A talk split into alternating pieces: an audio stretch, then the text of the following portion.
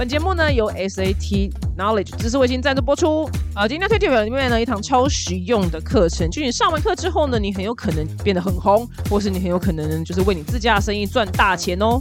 那这堂课就是由非常知名的百万 YouTuber 艾丽莎莎亲自授课的艾丽莎莎的自媒体销售学。那如果表弟妹，如果你想要当网红，或者是说你有自家的生意要推广的话呢，也就是自媒体的时代呢已经来临了。那如果说你想要开创自己的事业或想要当网红的话呢，你非常非常来适合上艾丽莎这个课程。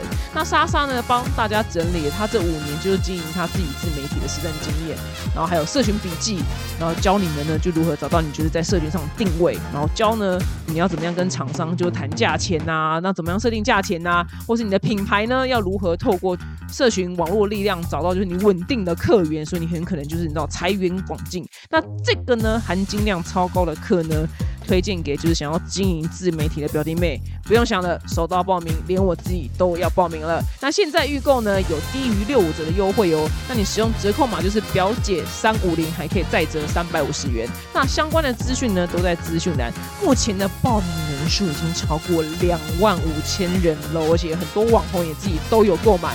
如果你想要赚大钱的话呢，赶快把握机会上课吧。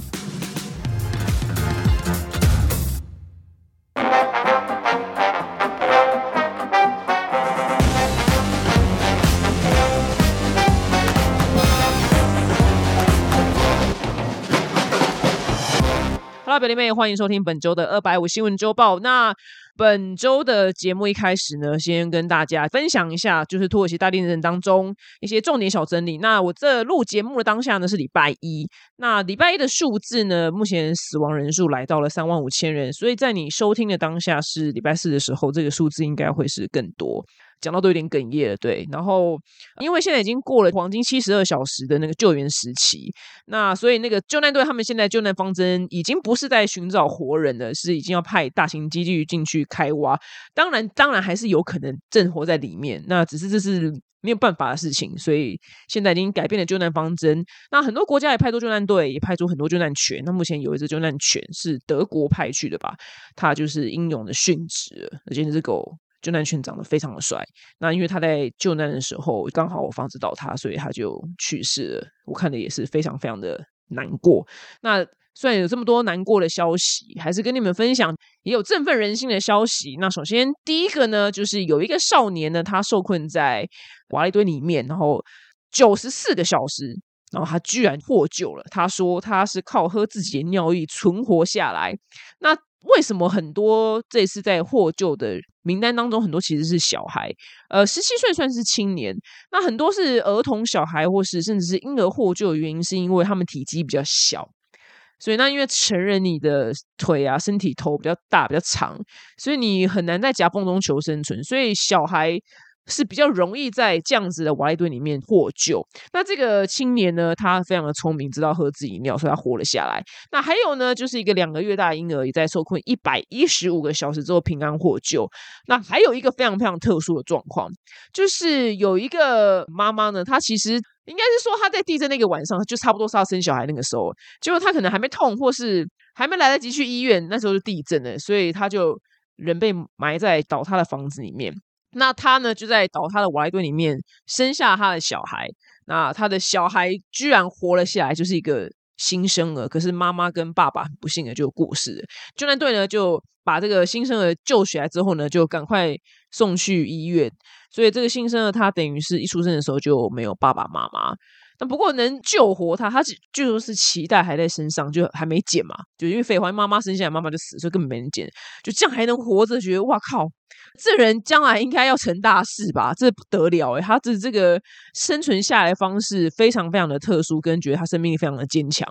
然后还有一个片段是让人非常的难过，就是有一个爸爸，他那张照片其实已经是洗了非常多。网络国内外网络应该很多人可能看过那张照片，是一个爸爸他坐在瓦砾堆旁边，那个倒塌的房子里面也有一只手伸出来，那是他女儿的手，然后他牵着他的手，然后他女儿十五岁，但是已经过世，可是爸爸不肯离开，就坐在那边牵着他的手。其实非常多现场的状况是，你可能可能听到你的谁亲人他在里面叫叫叫，很痛，什么刚才救，可是因为救难队的资源就是基本上就是不够。到，或是大家正在路上，因为你看台湾派去有多远，他还要先到呃首都，然后再转机转车，就是非常非常的远，所以你可能听着你的亲人哀嚎个两天两夜，然后最后声音越来越小，然后最后死掉。我觉得这些新闻。就我们看新闻要看到一些更深层意义。虽虽然我们可能做的事不多，可能捐钱。讲到捐钱这件事情，其实每次讲到捐钱这件事情，我都很好奇，就是那些钱会不会办法真的就是运用到那些人身上？但我知道我们在捐的那个当下，一定是抱着说，我就当你们一定会用得到，这一份善意。可是，因为埃尔段就是土耳其总统本身真的是一个王八乌龟到了极点的人。那因为我们今天新闻重点没有要分析埃尔段这个人，那我埃尔段本身跟普京没什么两样，他们俩难怪他们两个是好朋友，干他们两个很要好。土耳其跟俄罗斯超好，所以俄罗斯普廷他在去杀乌克兰的同时，还派一大堆人去救土耳其人，他就边杀人边救人，因为他跟艾尔顿很要好，艾尔顿本身也是王八乌龟，所以他们俩真的是哥俩好。所以我想说，这些捐到的钱真的是可能搞不好就是又到艾尔顿身上。那艾尔段干了什么事情呢？我们下一则新闻来跟你们小小分析。只是我是说，我们在看这些新闻的时候，不是这样看一看，就是哦，天哪，好可怜哦，然后就继续过日子。我觉得这样子太浪费这些新闻的意义，尤其是悲剧，你一定要看到背后的意义。譬如说，假使你今天在抱怨你的生活什么什么东什么西哦啊，妈妈怎么很烦，那是念啊什么什么之类的，干嘛干嘛。很多人在抱怨小事什么的，可是你都要想想看，如果今天躺在瓦砾堆里面是你爸妈，或是你的挚爱的另外一半，你真的就会觉得哦，对，活下来还有什么意义呢？你爱人都在那些瓦砾堆里面的，所以你就会更珍惜你的家人，跟更珍惜你当下的生活。所以，因为我最近越来越对这种事情很有感触，我就是能目前就是我能提供我的所爱的家人，因为我最爱就是家人，就是阿公阿妈、爸爸妈妈。就是他们要买什么东西，我就说没关系，你就买，这是合理你就买。就是这些钱我也不是很 care，就是我觉得只要他们能好好的活在这世上，我觉得超棒。所以我觉得，因为人世间悲剧太多，所以你就会导致我就变得是一个非常惜福的人。真的讲讲。干，但是我我也不知道我明天会不会死，因为我一直很想买《灌篮高手》整套漫画，我是觉得有点太贵。我想说，我不要省一点钱拿到股息再去买，就我现在也觉得，哎，不然明天就去买好了，不然哪哪天我会死掉。所以我看这些新闻，觉得捐物资会比较好一点。那有利就是出力，那我们可能没办法出到力，因为我们没有搜救知识，觉得建议会是捐物资会比较直接、比较了当。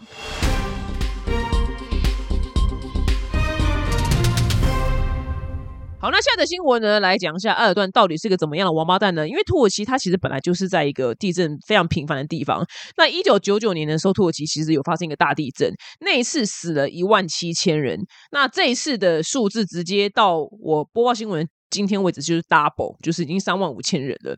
那所以在一九九九年的时候，因为他们发生大地震嘛，所以政府开始就刻一个，我觉得简称就是地震税，就这么简单，就是那个那个名字非常的复杂，就简直是地震税。那这件事要干嘛？就是说哦。盖房子要怎样法规啊，什么什么之类。那原本这个暂时的急难用的，结果呢？一九九九年他就一路克克克克到二零零三年，他就说啊，艾尔顿就说，那我们这个变成常态的。然后呢，原本是七点五趴，然后后来二零零三年就是一路七点五趴，七点五趴就。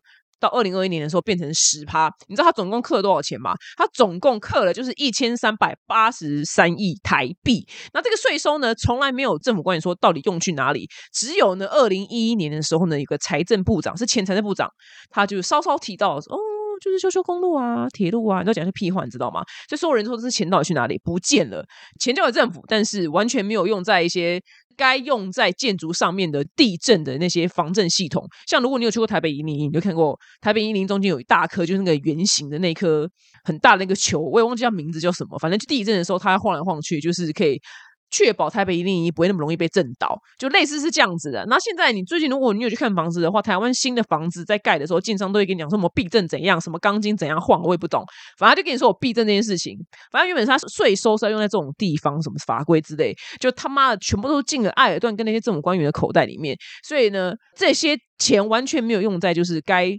去预防地震的事情上面，然后呢，这两年就是如果说好，你原本是老房子，就是在新法规落实之前的那些老房子震垮了，勉勉强强就是哦，他房子老了可以垮。可是你讲最幽默是那种两年盖好的房子，也是一样，砰砰砰砰砰，直接就是你玩那个乌乌诺的时候，抽掉最后一个的时候就砰往下垮，由上往下垮。所以那些新盖的房子根本就也没有防震。然后后来呢，居然还有一个神秘的法律，就是要被通过。就是呢，譬如说，你这个房子原本是不合法，不是啊，它不是房证的建筑，就是它可能盖就是一般盖法这样。就呢，艾尔顿就是说，蛮些这些，我现在就给你们全部通通都合法，它都是房证的建筑了。你说艾尔顿这个人荒唐，但是我跟你讲，虽然你不要觉得就是艾尔顿很荒唐，然后为什么他可以不下台？他已经当了二十年的总统了。而且还是被选出来的，所以我就觉得，哎，人民的那个智商真的是蛮堪忧的。但是因为这个艾尔顿他非常的厉害，他一直洗脑大家，就是改革呢，跟就是等于前卫，然后就等于不虔诚。所以他们笃信伊斯兰教的人呢，就会哦相信说，哦，原来就不能支持改革，因为我支持改革的话呢，我就是一个非虔诚的呃穆斯林，就是。我就不是一个虔诚的伊斯兰教徒了，所以我要艾段这个人呢，我要去研究他如何讲话，因为我根本跟他不熟。我觉得他这个人真的是太会洗脑人了吧？如果把他的功力拿到我叶配卖东西的这个功力上面，我的天呐！我现在老娘真的，我跟老娘每一集 podcast 都会有叶配，我就是亿万。业务，你懂吗？艾尔顿怎么这么厉害？因为他真的摆明就是他很烂，你知道他他真的摆明很烂，但是还是很多人支持他，因为他表面是一个非常虔诚的穆斯林跟保守党，所以他明明就是一个贪污到极点的人，所以还是很多人喜欢他，就还是很多人投他。总而言之，我想简短来说，就是原本。权力最大是总理，但是他当上总统之后，他就是慢慢的改变法律，改变把它改成自己，就有点像皇帝的意思。然后也一度就是禁止土耳其用 Google，因为他不想让人民有，你知道吗？有点像共产党的意思啊。但我想说，哇靠，这么烂总统怎么一直当？我以为他是，我不知道他是总统，你知道？我以为他是像共产党那样，就不是，他就是人民选出来了。这土耳其人民智商本身。也要负责，就是那些投他人也要负责，就是今天这样子的惨案。当然，总统跟政府要负责最大部分。所以很多土耳其人民在对就是镜头嘶喊，就是说我们政府在那，怎么他们到底做什么事情？那你们知道艾尔顿说什么吗？艾尔顿说。我们本来就没有办法为大规模的地震做万全的准备。我觉得，哇靠！我跟你讲，艾伦他从头到尾干嘛？艾伦从头到尾一直在那边说，国家将来三个月进入紧急状态。我跟，他老兄就这样，然后等一下就喝咖啡，他等一下就喝咖啡、逛虾皮，就这样。他他真的他真的没干嘛，就他真的没干嘛。还说本集节目有艾尔顿的粉丝，你要留言骂我吗？有艾尔顿的粉丝吗？我要让你们了解，就是人民的智慧很重要。真的政治蛮重要，会攸关你自己未来的幸福。这你不知道哪一刻会发生，但是希望台湾就国泰民安，就是不要有这种天灾人祸发生。好的，以上呢就是这次土耳其，我们给你一个小小的总整理，让你们知道外面现在是非常非常如火如荼、水深火热当中，真的水深火热，因为它港口还发生火灾，然后又淹水，所以是真的是水深火热。非常希望他们可以顺顺利利，能救多少人就救多少人。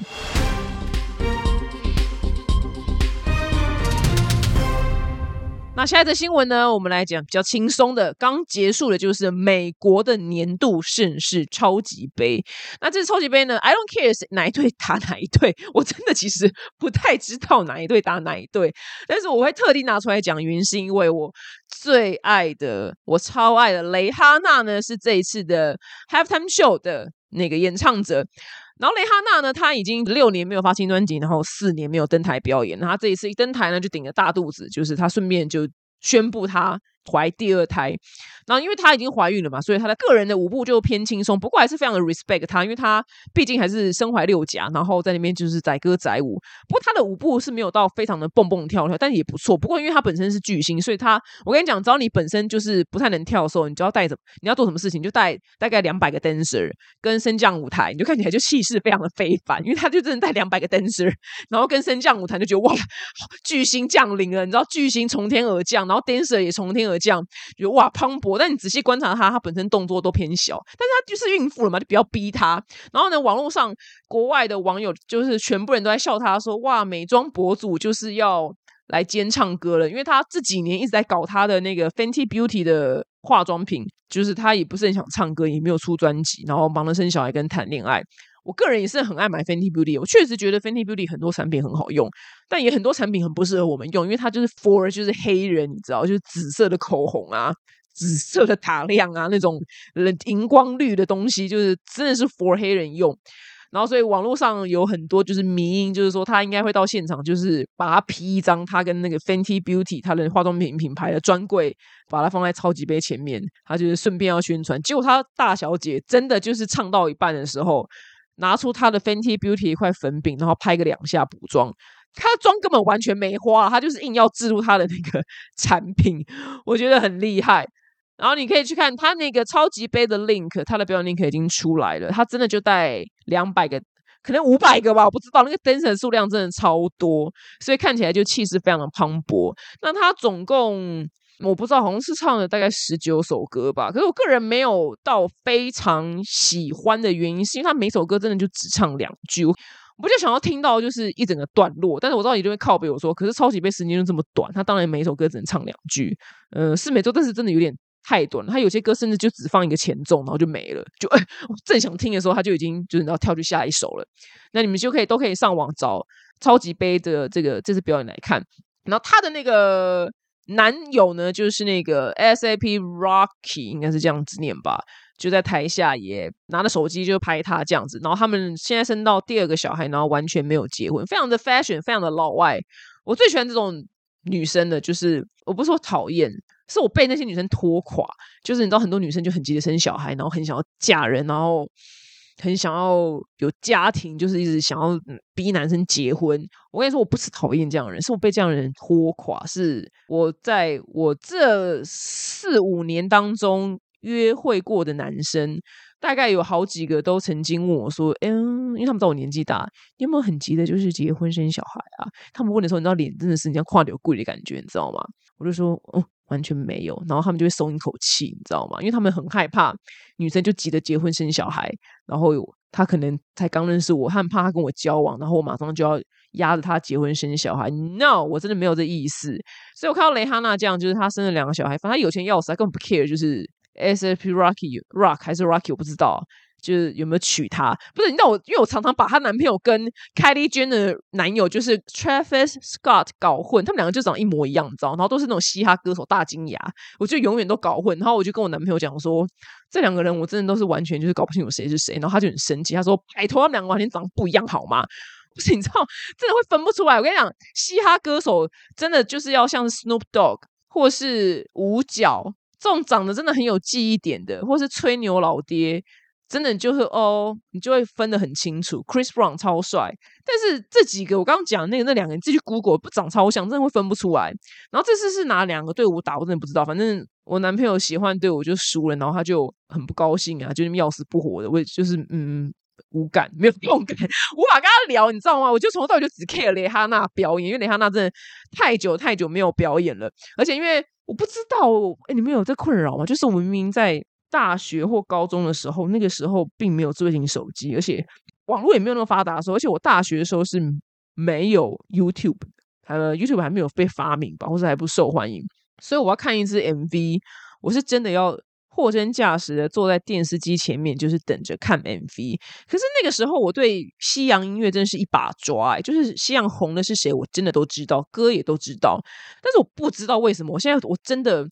我明明有这么发达的网络跟手机，但我因为那天看了一个文章，是什么？现在什么西洋什么二十大什么什么歌手很夯的什么的，我他妈的一个都不知道是谁。我想说，我到底是有多老？可是奇怪，我不是每天都要划手机跟看看手机、看电脑吗？我怎么会不知道这些讯息呢？然后很多都是 TikTok，TikTok 上面的歌很红，然后所以他很红，我真的都不知道。我跟你讲，我我的那个脑子，包括我是时空是冻结在我大学时期，还是怎么样？我不知道为什么，大家有没有困扰？你们可以跟我分享吗？留言，欢迎留言，好不好？就我明明以前资讯没有那么发达年代，但是西洋音乐界我却一把抓。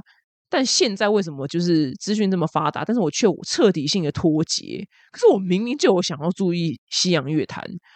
对，但是我就是还是只有这种蕾哈娜或者去年的 Snoop Dogg 跟去年是阿姆斯 Snoop Dogg 跟五角还有 Dr. Dre 的表演嘛，就是哇靠，超感动了。但这几个这几个都是二十几年前的人，你知道？那你现在可能派出一个新的，我觉得啊，谁？I don't know who。希望你们可以多多跟我分享，还是我纯粹就是老了。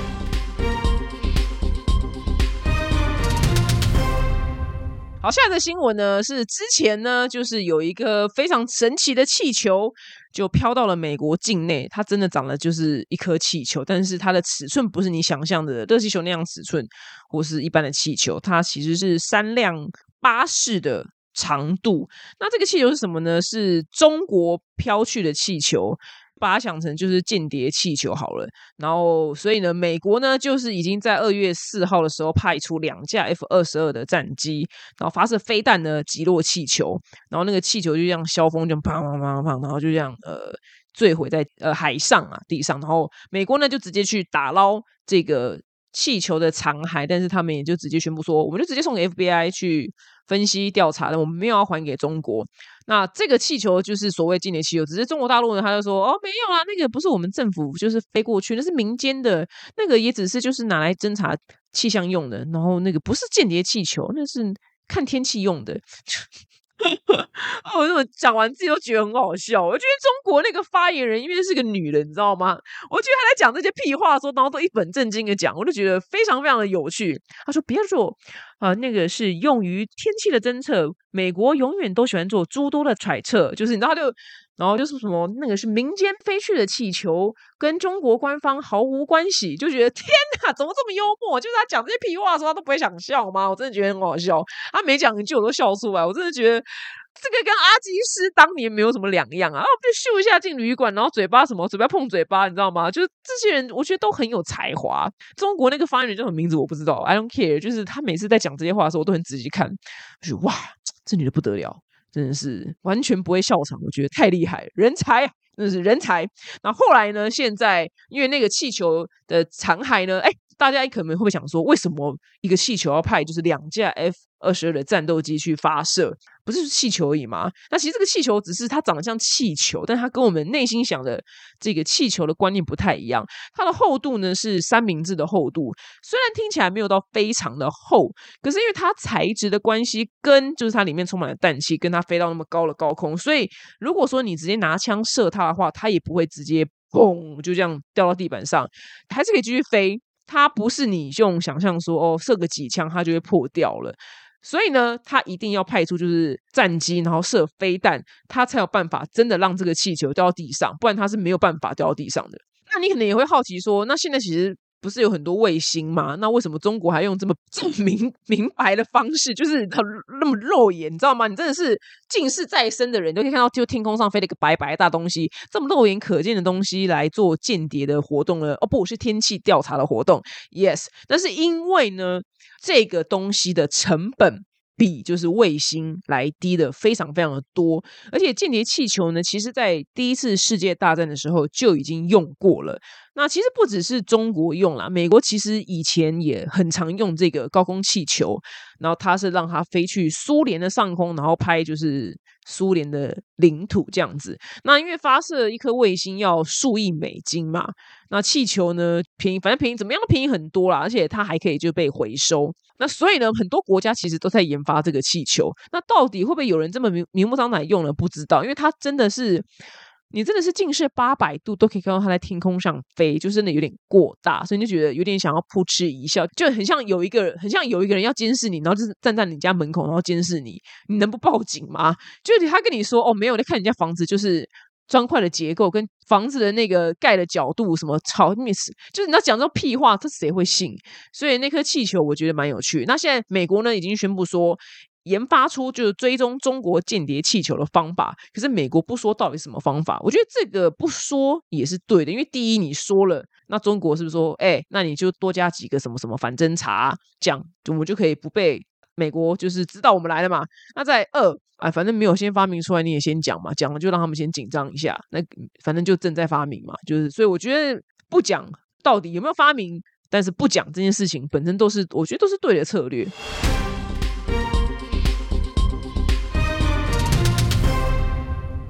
下的新闻呢，有一个台湾之光，就是台湾呢有一个 YouTuber 呢小慧呢，她在参加了就是一个叫做日本岩手县花卷市的第六十五届原祖一口面全日本大赛。日本真会办一些就是很特别的比赛。然后呢，他在五分钟之内吃完两百零八碗的荞麦面，但是你看那个影片，其实它真的就是一坨啦。没没没有到整碗是满的，就是很快，就是倒一个过去，倒一个过去，然后就咻咻咻咻咻这样吃。那总共是等于两百零八个小坨，也是非常非常厉害。然后她成为呢就个人赛的女子组第二名，然后还获得了一个叫做技能赏。她等于呢就吃出了台湾之光。那她是一个呢来自彰化二十岁的一个大胃王的新人。然后他说。这次比赛非常的紧张，因为就是考验他的胃的容量之外呢，也非常考验速度跟技巧，还有呢跟给面员的默契，因为给面员一定要速度非常的快，而且不能就是你知道手一抖就是面倒到外面，那他这样子就会浪费时间。然后大家又在一个人生地不熟的地方比赛，所以自己心情也特别的复杂。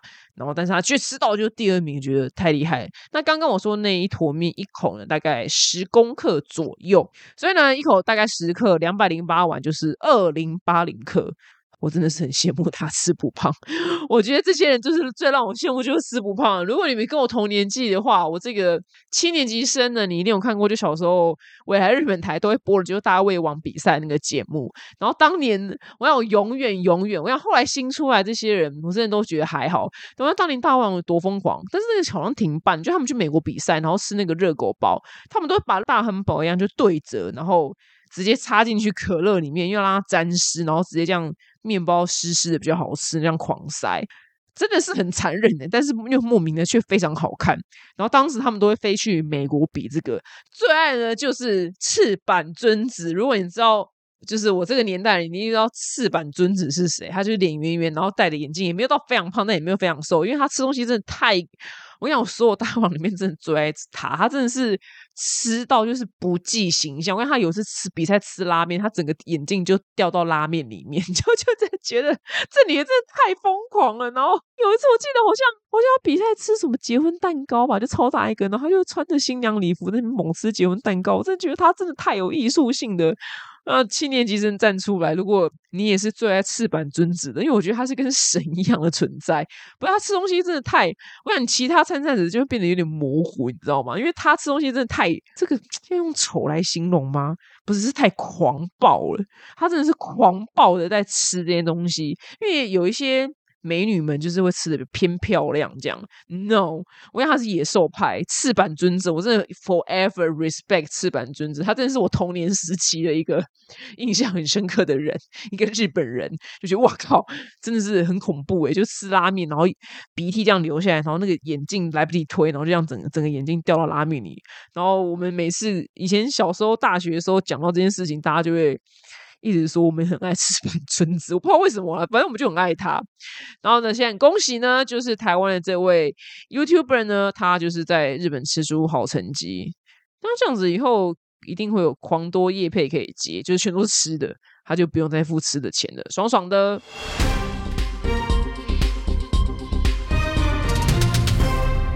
那现在的新闻呢，印度呢有一个在那个克勒拉省的一个。跨性别的男子，然后他产下了一个儿子，然后他的另一半呢，呃，他是有另一半的，所以他们两个现在呢是一个第一个就是印度的跨性别的伴侣，然后有小孩的。然后我那时候看完新闻的时候，我就问我制作人说：“我看不懂，到底是谁生呐？”因为这个男人呢是女跨男，然后他的伴侣呢是男跨女，你说是不是让我头有点痛，对不对？对我完全支持，我先说我真的彻底性的支持。所以当然女跨男他还是有子宫的，所以他还是可以生小孩。所以呢，那张照片呢就是看起来像男的的那个那个印度人，他怀了大肚子。然后那个男化女的呢，因为他毕竟没有子宫，所以他是没有办法生小孩的。所以这个照片就会形成为一个就非常有趣的画面，就像男生那个人怀孕这样子。那二零一四年呢，虽然就是跨性别的族群。在印度被正式称为就是第三性别，但是跨性别人士在印度还是面临非常非常高的歧视。那就对这印度的跨性别伴侣了，一个是二十一岁的，他叫做 Zia，然后一个另外一个人呢是二十三岁的，就是 Sehat。那他们都是接受就是荷尔蒙的那个治疗改变性别，可是因为他们两个现在决定要生小孩之后，所以他们在一年半之前呢就停止了疗程，因为他这样子才可以。真的去怀孕嘛，然后就把小孩生下来了，然后他们都非常非常的开心。然后我最近呢，其实这样子的例子我觉得是蛮棒的，因为他们就勇于就是想要当自己的性别嘛。然后我最近在我的粉丝，就是我的表妹，不是我亲表妹啊，就粉丝表妹，就是她曾经跟我分享一件事情，就是。她现在非常的痛苦。然后因为她的男朋友就是交往七年之后呢，她男朋友就有天跟她宣布说：“我想要去变成女的。”然后这个表妹一开始非常的震惊，但是这表妹人非常的好，就是还陪她去查很多就是变性的资料，查医生，查心理咨商师。就是查所有一切一切，他这真的是一个要地毯式的搜寻，因为还有法律的问题嘛，改身份证啊，或是你要变到什么样程度才能改成身份证上是女生？偶尔就是你要去泰国找哪个医生哪个评价好，他真的陪他认真的查，然后他问我说：“可是他这样子该不该分手？”我说。如果你不能，你不能接受要跟女生交往的话，那你就要分手。你就祝我说你只能祝福他，就是他他想要变成女的，我觉得要尊重他的决定。就是完，我也有非常非常尊重的是 gay 啊女同志或者跨性别，我真的非常的尊重。然后后来我最近一个场合，就是因缘际会下的，就是在遇到我是亲自见到这个表妹了。那因为当时他问我的时候是在 IG 问，然后我的回答是说就是分手，你就是祝福他，因为我觉得没有别条路。那这个表面他见到我的时候，他讲着讲着又流着眼泪，他说他还是很难过，因为他这个男朋友就是要去变性的男友，就是我不知道到底变了没，I don't care，就是他还是回来就是找他要复合。我说嗯，那他为什么要复合呢？我说他是不想变性了吗？然后这个表面回答说不，他还是很想要变性，只是他是想要用女生的身份跟我交往。我听了，我真的头很痛。原来这个男的他想要就是由男变女，然后他想要当女同志。我我觉得你到底有多么的复杂？你由男变女，然后你去跟男生交往，我我完全 totally respect 理解。就像小 A 啦那样，我觉得很漂亮，我觉得都很棒。这样，但是你男变女，然后想要用男变女的跨性别身份当女同志，我真的觉得我头会觉得有点晕，就是。有点太为难人了，太为难人。我要先一而再、再而再强调，就是我是绝对有支持 gay、lesbian、LGBTQ 性别、第三性，什么我全部都支持。只是你不是我今天我讨厌造成别人痛苦的人，是因为。这女生她已经非常的自责，想说到底是哪里不好，让你要去变性。然后我这七年的感情，我们想跟你结婚，结果你现在跟我说你变成女生，好好不容易跟你分手，我要去疗伤，结果你突然找我回来复合，她的心情就震荡，她她在我面前哭到不行，你知道吗？就是我还跟旁边助理说，哎，你去帮我拿些卫生纸，你就知道她有多难过。我就说，你就暂时先不要跟她联络。我说你就是尊重她，她想要变成女生。可是我觉得如果她造成你的痛苦的话，你就要继续往前走了，因为你今天不是女同志，你没有想要跟。女同志交往的话，那你就不应该接受他的要求。就算你今天是可以当女同志，那你没有办法接受一个由男变成女的这种跨性别女同志的话，那你也不要再这么痛苦。你就是祝福他，我觉得就是完全祝福他，就是男变女。但是你男变女还要再去当女同志，我觉得要求有点太高了点，要要求太高了。我觉得好，我觉得今天这个表妹哭成这样，她很难过。我觉得替她感到难过，但。至于她这个男友男变女，想要当女同志的，我会建议她，就是可能未来她去当女同志的时候，如果她情路要比较顺遂的话，可能就是这个资讯可能要不要再三审视，再跟对方讲。因为我觉得女同志，然后听到说你由男变女，然后来跟我当女同志，我怕她会有点难找到伴侣。对我觉得有些资讯可能不是说要说谎。是因为这个资讯量有点过大，你知道吗？我们不是什么事都要坦诚。那我支持他男变女，我说真的，我真的非常支持。Kim Kardashian 的爸爸也就是男变女，我觉得也很好啊。他虽然结婚生小孩，但他发现他自我，我觉得很好。我的生活小事分享呢，就留下一个空白给各位收听的听众来填空。我不知道你们在想什么，因为我也希望听听大家意见。不是因为当事者哭得非常的凄惨，他很痛苦。所以我才在想说，嗯，这个真的好像令他困扰。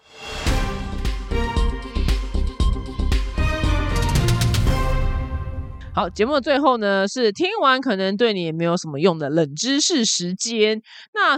宫廷剧呢就这么流行，你一定知道宫廷剧里面常会出现一种角色叫做太监。那我们一定都知道，就太监就是楼下被割掉了嘛。那到底这个割掉是一个什么样的过程呢？这个晋升呢，在讲割掉有点太就是白话，其实它比较文雅的说法叫晋升。那哦，非常的残忍，因为你想想看，那个年代其实是没有就是麻药的，那你要直接用刀子。把你身上一个器官在没有麻药的状态之下割掉，你知道到底有多痛？那这个过程是怎么样呢？就是有几个助手呢，会把这个即将要当太监的人呢，就是把他绑在就是床上，然后有人就是负责按住他的腰部，然后呢，有一个人就会端一碗就是热胡椒汤出来呢，就是先把它你知道下面那些东西先清一清这样子。然后手手术刀呢，那那个那个年代也没有什么消毒嘛，就是在火上面烤一下呢，就是简单的消毒，然后就可以开始就是所谓的去世。就是割你老二，跟你楼下这个过程了。那先割开阴囊，然后把睾丸就挤出来之后呢，再把就是阴茎给切除。那虽然听起来好像就是步骤蛮简单的，可是其实这个技术要非常的高超，因为你割浅的呢会有留有就是余势势力的势，所以你将来要再挨第二刀。那如果说割太深的话呢，将来就是痊愈的时候呢，那个伤口会往里面塌，所以你会压到尿管，所以你要尿尿的时候呢，会容易就是把你的尿挡住，会尿不出来。然后在割完就是阴茎之后呢，它。其实我也不是很懂，因为都没有图解，你知道吗？反正就是割完阴茎之后，他要在中间插一根就是大麦的杆子，因为大麦的杆子中间是空的，所以他用那杆子把你的那个尿道给撑着，所以让他可以就是尿尿，然后不会就不然他没有地方尿尿嘛。如果他全部愈合的话，就尿不出来了。然后再用就是冷水，就是浸湿的纸张呢，就把那个伤口给盖起来。这可能过程呢非常非常残酷，所以很多。就是人可能开刀开到一半就失血过多，就直接死掉，或是因为痛死，痛到过头，然后昏迷，然后死掉。因为古代医疗技术是非常非常差的，也没有什么止血的技术啊，所以死亡率是非常非常高。所以能能活下来当太监的人真的是不得了，这命超硬。然后呢，你熬过了这个割老二的手术之后呢，还不能马上休息，就是被割的这个人呢，他还要在马上。就割完之后站着，就有人搀扶他在室内溜两三个小时。哎，其实我不知道为什么，但是一定有这个原因，可能是要帮助什么吧，我不知道。反正就是有这件事情，溜两三个小时，你看这么痛，然后才可以就躺着休息。然后接下来三天最可怕，在这三天呢，他们要躺在特制的门板上面，双手跟双腿就是被靠着都不能动，因为他要避免他们去。摸那个伤口，然后让它感染，然后当时也没有什么消炎止痛针哦，都没有。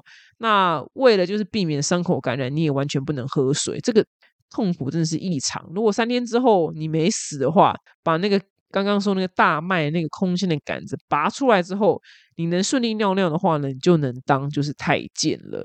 所以太监的薪水是很高的。我的老天爷，到底是？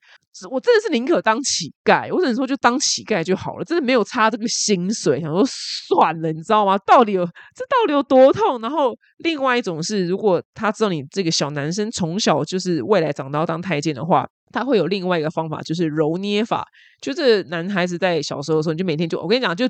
简而言之，你就每天捏捏捏，把它搞完捏爆。总而言之，捏爆之后，它长大就不会有任何生殖的功能了，就这么简单。这我没有在开玩笑，真的是捏爆，对吧？就搞把那小孩搞完捏爆。想说到底有多变态？到底是谁想出来？是 我不知道是谁想出来，怎么中国这么变态？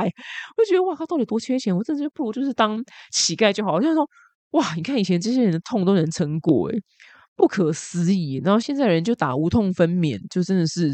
这个发明真的是太伟大了。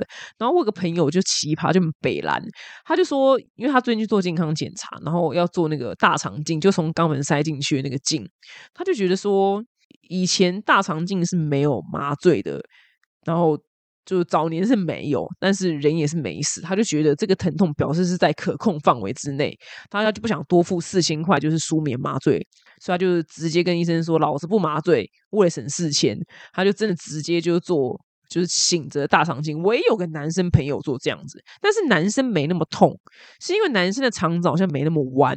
但奇葩，因为我们是奇葩是女生，那女生的肠子好像比较弯，所以他奇葩说，每次那个大肠镜就是要一个转弯的时候，就真的是有人就是捅你一刀的感觉，他就是要捏了自己的肚子，就因为真的太痛了，就痛到就呃呃，就是没转个弯，然后医生就说深吸一下哦，然后要转弯了就渡渡过去，然后因为他让那个镜头就在你的肠子里面渡过去嘛，他就哦。就中枪中子弹，我就听完这故事，我就说：“那你下次还要再省四千吗？”说：“哦，绝对不了，就是花四千就好。”我说：“对，我说我真的也是很佩服你有实验家精神。”但他也是忍过来，其实也也没死啊，就觉得 也没必要吧。就想说你到底有什么毛病吧？你是你就是你有什么 你有什么毛病？谁想体验这个？然后另外那个男生就他，我不忘记他为什么就是。我忘记他为什么没有打麻药，但所有其他男生就笑他说：“干你是 gay，想被刚，想被刚。”然后男生讲一些屁话，这样。所以就是嗯，大肠镜的疼痛理论上是可以忍耐的，只是就没必要去做忍耐这样的事情。